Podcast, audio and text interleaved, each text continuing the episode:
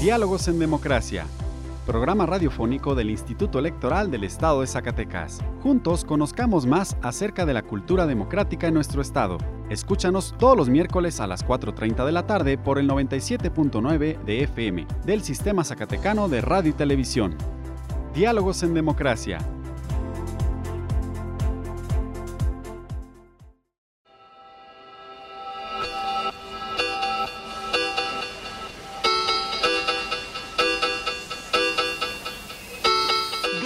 En Democracia.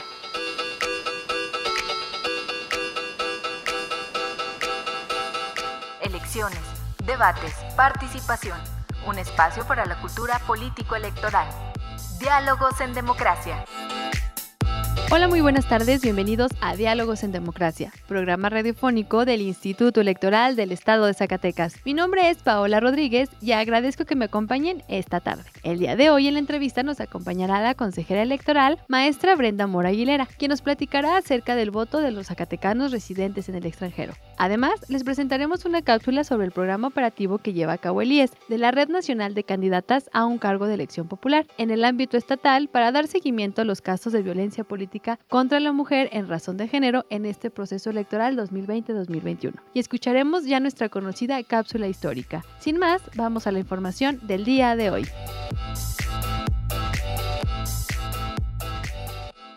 Diálogos en democracia. Esta semana en la historia. Efemérides.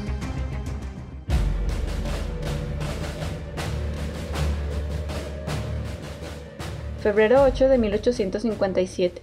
Se jura la Constitución por los diputados al Congreso y por el presidente Ignacio Comonfort.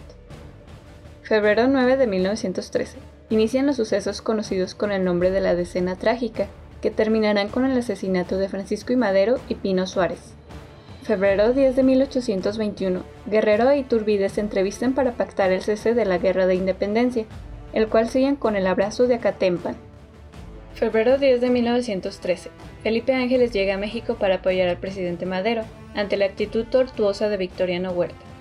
Febrero 11 de 1847. El senador estadounidense Thomas Corwin pronuncia un discurso en el que acusa al presidente Polk de falsificar la historia y emprender la guerra contra México sin facultades constitucionales. Febrero 12 de 1947. Voto femenino a nivel municipal. Febrero 13 de 1564 el virrey Luis de Velasco envía la expedición de Miguel López de Legazpi y Fray Andrés de Urdaneta a las Filipinas, con lo que se inicia el comercio mediante la nao de Chin. Febrero 14 de 1967, promovido por México, es firmado el Tratado Tlatelolco, acuerdo multilateral en contra de las armas nucleares. Diálogos en democracia. El día de hoy en la entrevista nos acompaña la consejera electoral, maestra Brenda Mora Aguilera, quien es presidenta de la Comisión Especial del Voto de las y los Zacatecanos residentes en el extranjero. Consejera, buenas tardes, bienvenida a Diálogos en Democracia. Hola, ¿qué tal, Pau? Muchas gracias por la invitación. Muy buenas tardes a todas y a todos quienes nos siguen y nos escuchan. Y agradezco mucho la invitación para poder platicar de este interesante tema del voto de los y las mexicanas, ah, bueno, en este caso zacatecanas y zacatecanos desde el extranjero. Así es, consejera, usted ya lo mencionaba, es un tema muy importante porque sobre todo en el estado de Zacatecas, este, se abre este voto que, como ya lo mencionábamos, desde el extranjero, por ser uno de los estados con mayor número de, migrantes, de, gente fuera del país. Recordemos que son 11 los estados que tendrán este, en, dentro de su proceso electoral voto en el extranjero, como ya lo mencionaba en Zacatecas. Y pues para comenzar con este tema tan importante, consejera, ¿qué requisitos debe cumplir una persona que reside en el extranjero, no solamente como algunos piensan que solamente en Estados Unidos, sino es en el extranjero, fuera de nuestro país. Sí, así es. Bueno, primero, el primer requisito que deben de contar es con su credencial para votar, ya sea que la hayan tramitado aquí en territorio, en México, desde alguno de los módulos que tiene instalados el INE, o bien desde el extranjero, la puedan haber tramitado en alguna embajada o consulado eh, de México, en el lugar donde se encuentren. Esto ya es posible desde el 2016, desde febrero de 2016 el Instituto Nacional Electoral hizo un acuerdo, un convenio con la Secretaría de Relaciones Exteriores y es posible que se puedan hacer trámites desde el extranjero. Entonces, esto es importante, tener su credencial, pero inmediatamente quienes ya cuenten con ella este, pueden inscribirse en la lista nominal de electores para votar desde el extranjero, desde el lugar donde se encuentren podrán hacerlo para esta elección. Y bueno, eh, y hablando ahorita de la credencialización, pues ya está muy próxima la fecha límite para que puedan tramitar su credencial. Es el 12 de febrero, este próximo viernes 12 de febrero eh, es la fecha límite para que lo puedan hacer. Entonces, sí sería muy o es muy importante que tengan esta información, que lo puedan hacer. Eh, pueden acudir o pueden hablar por teléfono, tienen que hacer una cita primero. Para eh, acudir a un módulo, a un consulado, tendrán que hacer una cita. Y les voy a pasar algunos datos. Tienen que llamar, si es de Estados Unidos y Canadá, al 1-877-639-4835 o bien pueden acceder por internet a la página mexitel.sre.gov.mx. Y con ello hacen su cita, se presentan en el consulado y pueden hacer su trámite llevando los documentos, los mismos documentos que nos piden aquí, acta de nacimiento, una identificación con fotografía, que puede ser algún pasaporte o su matrícula consular o su licencia de manejo y una identificación del domicilio donde se encuentren. Estos, con estos tres documentos pueden hacer y realizar su trámite. Eh, haciendo su trámite, más o menos pasan tres semanas en los que les llegará su credencial para votar en el domicilio que hayan eh, proporcionado, puede ser donde se encuentran o puede ser algún este, apartado postal, eh, pueden recibirlo ahí. Es importante que una vez que la hayan recibido, pues entonces sí llamar a los, este, llamar por teléfono para poder inscribirse en esta lista nominal de electores residentes en el extranjero, que como les decía, eh, esta se integra de manera, cada elección se tiene que integrar, es importante que la ciudadanía sepa que, por ejemplo, si ya votaron en el 2018 para la elección de presidencial desde el extranjero, tendrán que volverse a inscribir en la lista nominal de electores, tendrán que volverlo a hacer ahora en este caso para votar por la gubernatura del estado de Zacatecas. Eh, nos comentó algo muy importante. Eh, el ciudadano eh, va y tramita su credencial. Tarda aproximadamente tres semanas en que le llegue. Ya que le llegó, él tiene que darse de alta por línea telefónica, es así, para estar inscrito en esta lista nominal. Usted también lo mencionaba, eh, si en 2018 eh, ya él ya tenía su credencial, de todos modos tiene que volver a registrarse, que son una de las fechas que aquí tenemos, que es el registro, ya con credencial en mano, sería hasta el 10 de marzo, ¿es correcto? Sí, así es. Es la, la, la fecha, perdón, límite para registrarse en esta lista nominal de residentes en el extranjero.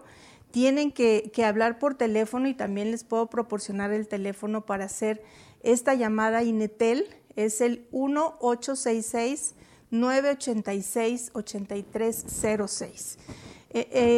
es a través de esta llamada, ahí eh, deberán de dar algunos datos, decir, bueno, eh, se da de alta la credencial, este, aparecen ya en la lista nominal y además ya pueden elegir eh, la modalidad por la cual quieran votar. Ahí mismo se les pregunta si va a ser por correo postal o bien por voto electrónico por internet, que ahora esta es una nueva modalidad que por primera vez se va a hacer de esta forma el Instituto Nacional Electoral acaba el eh, mes, en el año pasado, acaba de aprobar este, esta nueva modalidad para votar desde el extranjero eh, y en ese momento el ciudadano podrá elegir cualquiera de estas dos opciones.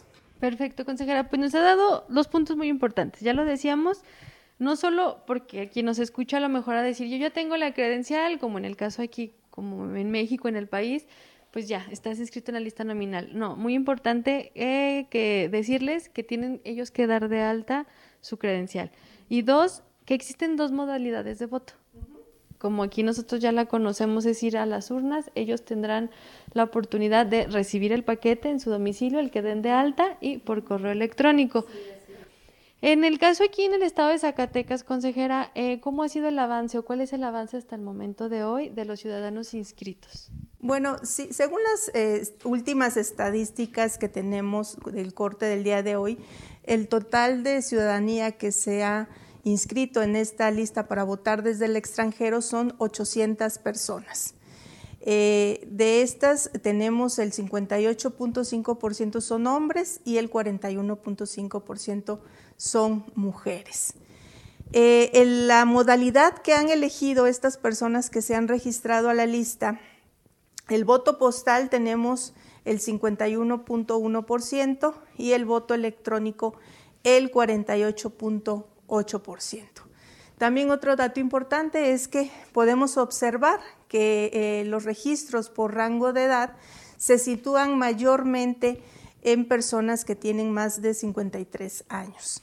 Entonces, todos estos datos son importantes tomarlos en cuenta para ir viendo, ¿verdad?, eh, cuáles son las áreas de oportunidad que tenemos para poder seguir dándole difusión a lo que es eh, el registro en esta lista nominal. Pero hasta este momento, esos son los datos que tenemos registrados eh, y que esperamos que tenemos de aquí al 10 de marzo para seguir incrementando a través de compartiendo toda esta información con la ciudadanía y puedan apoyarnos y ayudarnos a que incremente. Perfecto, estos datos eh, no son ya como los últimos, porque como ya lo mencionaba, aún falta todavía pues un mes para que aproximadamente para que se den de alta en la lista nominal y sobre todo para aquellas personas que nos escuchan y pueden eh, pasar la voz, todavía les quedan dos días para que hagan el trámite de credencialización. Y a partir de ahí, pues ya una vez que tengan la credencial, esperemos si suba este número. Pero, consejera, eh, como ya lo mencionaba, ha habido varias modalidades de voto. Estas son diferentes a la primera vez que en el estado de Zacatecas, recordemos que en la elección del 2016 fue cuando se, se dio por primera vez el voto en el extranjero. ¿Ha habido algunos cambios? ¿Se ha renovado, se ha modalidad este trámite? Sí, bueno, para empezar, eh, desde el 2016 que tuvimos esa experiencia, en aquel tiempo no había credencialización desde el extranjero. Se implementó precisamente hasta febrero de ese año, ya en el curso ya este, del proceso electoral. Ahorita eh, nosotros eh, tenemos en Zacatecas, se han tramitado desde el extranjero aproximadamente, aproximadamente 46 mil eh, solicitudes de, credenciales. De, ahí sigue un paso que es entregarlas a, los ciudadanos y ciudadanas y eso tenemos 38 mil más o menos personas ya cuentan con su credencial desde el extranjero. Y quienes la confirmaron tenemos a 16 mil personas. Entonces, si se fijan ustedes, esos números tenemos ahora sí que eh, amplitud pues de ciudadanía que, con lo que no contábamos en el 2016. Hoy en día ya hay personas que están credencializadas y que ya lo único que tienen que hacer es registrarse en esta lista nominal de electores de residentes en el extranjero, que como les digo es temporal. Entonces, es un paso nada más el que tienen que hacer. Eh, y, en esa lista, pues bueno, llevamos 800 personas. Entonces, de esas 38 mil que ya están credenciales entregadas a 800, pues sí hay todavía un tramo muy grande, ¿no? Eh, tenemos, entonces ahí está esa gran área de oportunidad, ahí ya cuentan con credencial, aun cuando ya estemos a unos pocos días de que se venza el término para obtener su credencial, pues eh, ya tenemos gente que está credencializada, ¿no? Perfecto, consejera. Pues como comenzábamos esta entrevista, este es un tema muy, muy importante que pues es muy relevante también porque somos de los 11 estados en todo el país que tendrá esta modalidad de voto, este, este voto en el extranjero y recordar que solo es para gubernaturas. Sí, así es. A Zacatecas nos corresponde para gubernatura. Ya con la armonización que se hizo a nuestra legislación del 2014, fue 14, luego aquí 15, se estableció esta modalidad de voto, bueno, desde el extranjero para la elección de gubernatura, por lo pronto. Perfecto, consejera. Pues yo le agradezco que nos haya acompañado esta tarde. Antes de terminar, quisiera que nos volviera a proporcionar los números telefónicos para aquellas personas que eh, nos escuchan y quieran tener el dato para que se comuniquen y tanto den de alta su... Primero den el proceso de credencialización y después den de alta su, su credencial. Sí, miren, pueden acceder al sitio eh, web de votoextranjero.mx, ahí está toda la información, o bien también eh, para darse de alta en la lista nominal de electores residentes en el extranjero, llamando a Inetel 1-866-986-8306. Eh, también nosotros aquí en el Instituto Electoral del Estado de Zacatecas, con gusto podemos atender todas las dudas, preguntas o podemos ayudarles a que hagan algún trámite de registro. Tenemos un micrositio también, eh.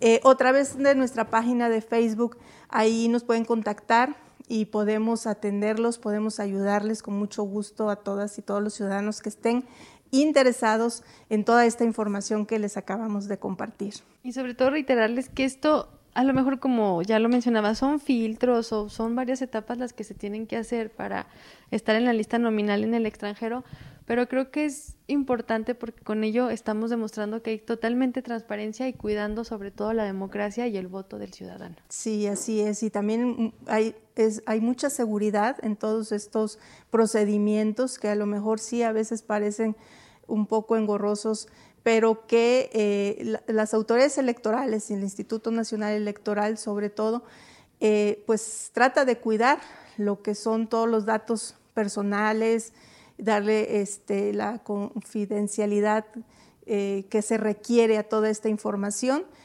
pero bueno, de alguna forma somos responsables de encontrar los mecanismos para que la ciudadanía desde el extranjero pueda llevar a cabo su voto desde el lugar donde se encuentren, lo puedan hacer. Y por último, sí quiero comentar que ahorita estamos en, una, en la conformación de una democracia más incluyente. Cada vez eh, aquí en el instituto nos llegan estos temas de la inclusión de diferentes grupos en estado de vulnerabilidad y desde luego este, los migrantes tienen ese espacio y tienen ese derecho de votar y de ser votados también y de participar y de que se vean reflejadas también sus intereses. Entonces, por eso, más que nunca, es importante su participación. Pues muchísimas gracias, consejera. Eh, tenemos ya dos días para el primer término de, de, esta credencialización, pero seguirá habiendo más actividad, más información y pues esperamos contar con usted en próximas fechas para que nos siga dando seguimiento de esto y sobre todo este, presentarle a la ciudadanía todo el proceso, ya que empiece esto de que se empiecen a enviar los corre los paquetes, perdón, o que empiecen a llegar, este, vamos a estar al tanto y pues yo le agradezco que nos haya acompañado y pues nos estaremos viendo en próximas. Sí, muchas gracias, muy amable por, por esta entrevista y por poder compartir esta información. Y sí, desde luego estaré, a lo mejor ahorita dije mucha información, pero son diferentes etapas. Ahorita lo importante, credencialización 12 de febrero y registro en la lista 10 de marzo. Perfecto. Y ya después vamos a continuar con la mayor Claro que sí. Muchísimas gracias, le agradezco mucho y continuamos. Gracias, muy amable, Pau. Buenas tardes a todos y a todas. Diálogos en Democracia. Quienes residen en el extranjero pueden votar en la elección de la gubernatura y solo necesitan seguir tres pasos. Primero, tener su credencial para votar vigente. Si está vencida o no la tienen, pueden tramitarla en la embajada o consulado más cercano. Segundo, registrarse en votoextranjero.ine.mx y elegir la modalidad de voto postal o electrónico por Internet. Tercero, ejercer su voto. Si tienes familia en el extranjero, avísales. Zacatecas está donde estás tú. Instituto Electoral del Estado de Zacatecas. Diálogos en Democracia.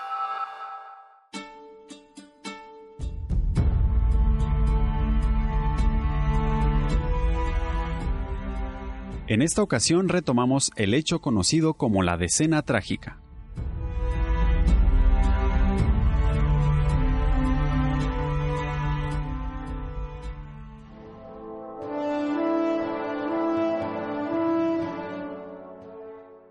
Así se denominó a la serie de acontecimientos que comenzaron con la insurrección contra el gobierno de Francisco y Madero. y que culminarían con su asesinato junto con el vicepresidente Pino Suárez.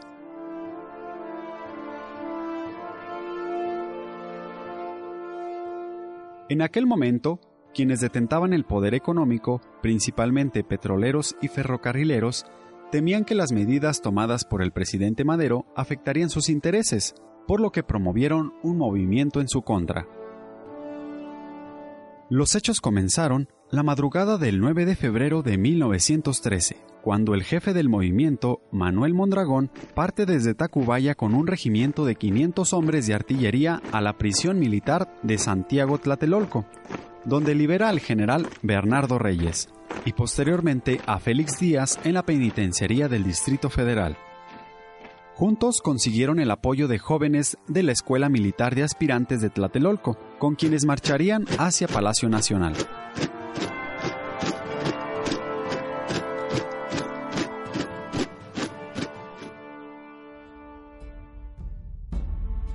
Sin embargo, no logran tomar completamente el palacio gracias a la acción del general Lauro Villar. Dentro de estas acciones muere el general Bernardo Reyes. Manuel Mondragón y Félix Díaz buscan tomar la ciudadela que funcionaba como un depósito de armas y municiones. Mientras tanto, Madero, que se encuentra en la residencia oficial del castillo de Chapultepec, es enterado de los hechos por lo que pide el apoyo y escolta de los cadetes del heroico colegio militar, señalándoles.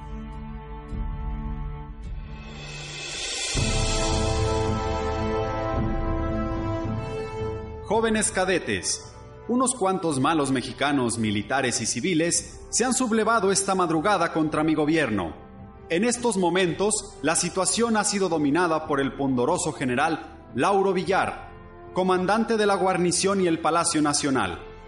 Está en poder de las tropas leales. Ustedes, herederos de las puras y nobles tradiciones de lealtad a las instituciones legalmente constituidas, van a escoltarme en columna de honor hasta el Palacio Nacional para demostrar al pueblo capitalino que hemos triunfado derrotando a los infidentes y desleales.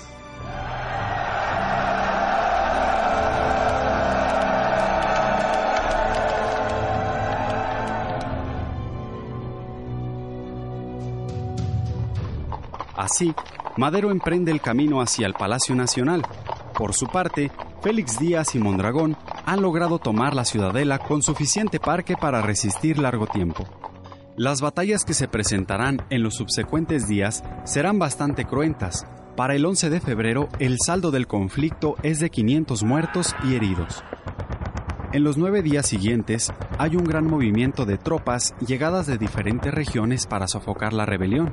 Los ciudadanos comunes están aterrorizados porque no se puede delimitar un área de combate y son víctimas de impactos de cañones, ametralladoras, fusiles y bombas. En las calles son quemados gran cantidad de cuerpos.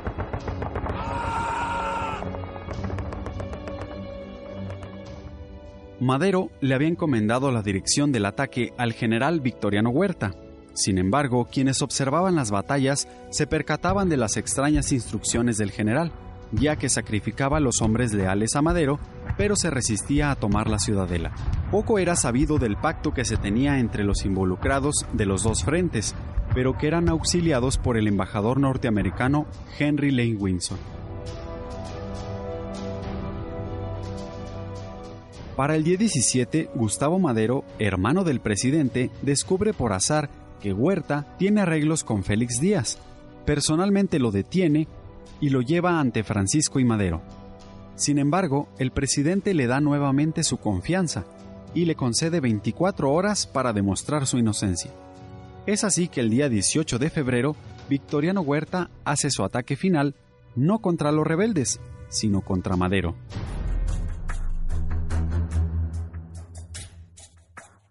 Con engaños, Francisco y Madero y José María Pino Suárez firman sus renuncias, en espera de poder ser exiliados a Cuba, sin embargo, serán asesinados el 22 de febrero.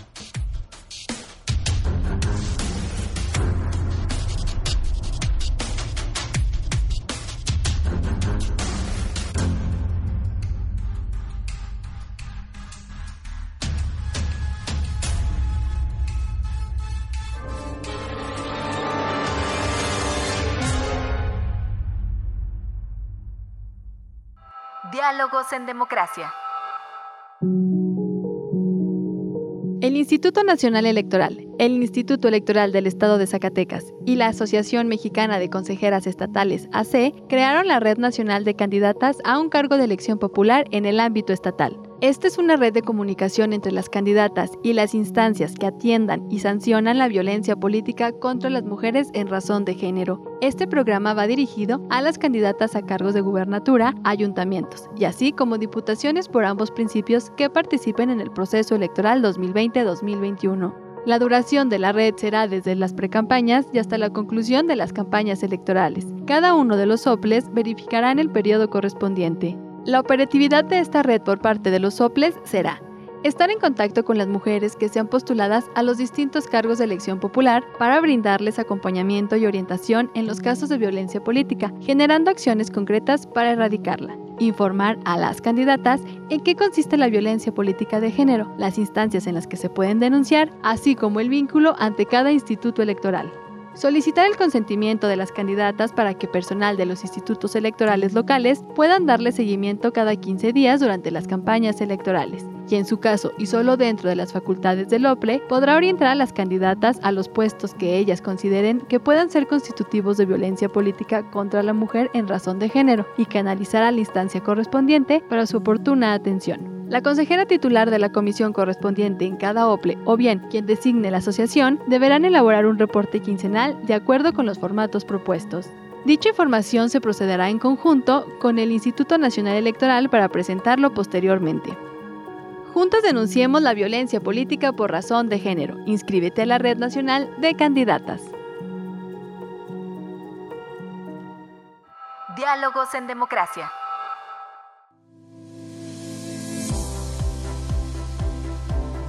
Estimados escuchas, agradecemos que nos hayan escuchado en esta tarde y los invitamos a interactuar con nosotros a través de nuestras redes sociales. En Facebook nos encuentras como Instituto Electoral del Estado de Zacatecas, en Twitter como arroba ISS y en nuestro canal de YouTube ISTV, donde podrás consultar las sesiones que lleva a cabo el Consejo General del IES, así como todo nuestro material audiovisual. Y también nos puedes encontrar en Spotify a través de nuestro podcast Radio IES. Agradecemos a CISART y a su directora Teresa Velázquez por el apoyo para la difusión de este programa del Instituto Electoral del Estado de Zacatecas. Y a ustedes les agradezco que me hayan acompañado en una emisión más. Me despido de ustedes, muchas gracias y hasta la próxima. Programa producido por el Instituto Electoral del Estado de Zacatecas. Diálogos en Democracia.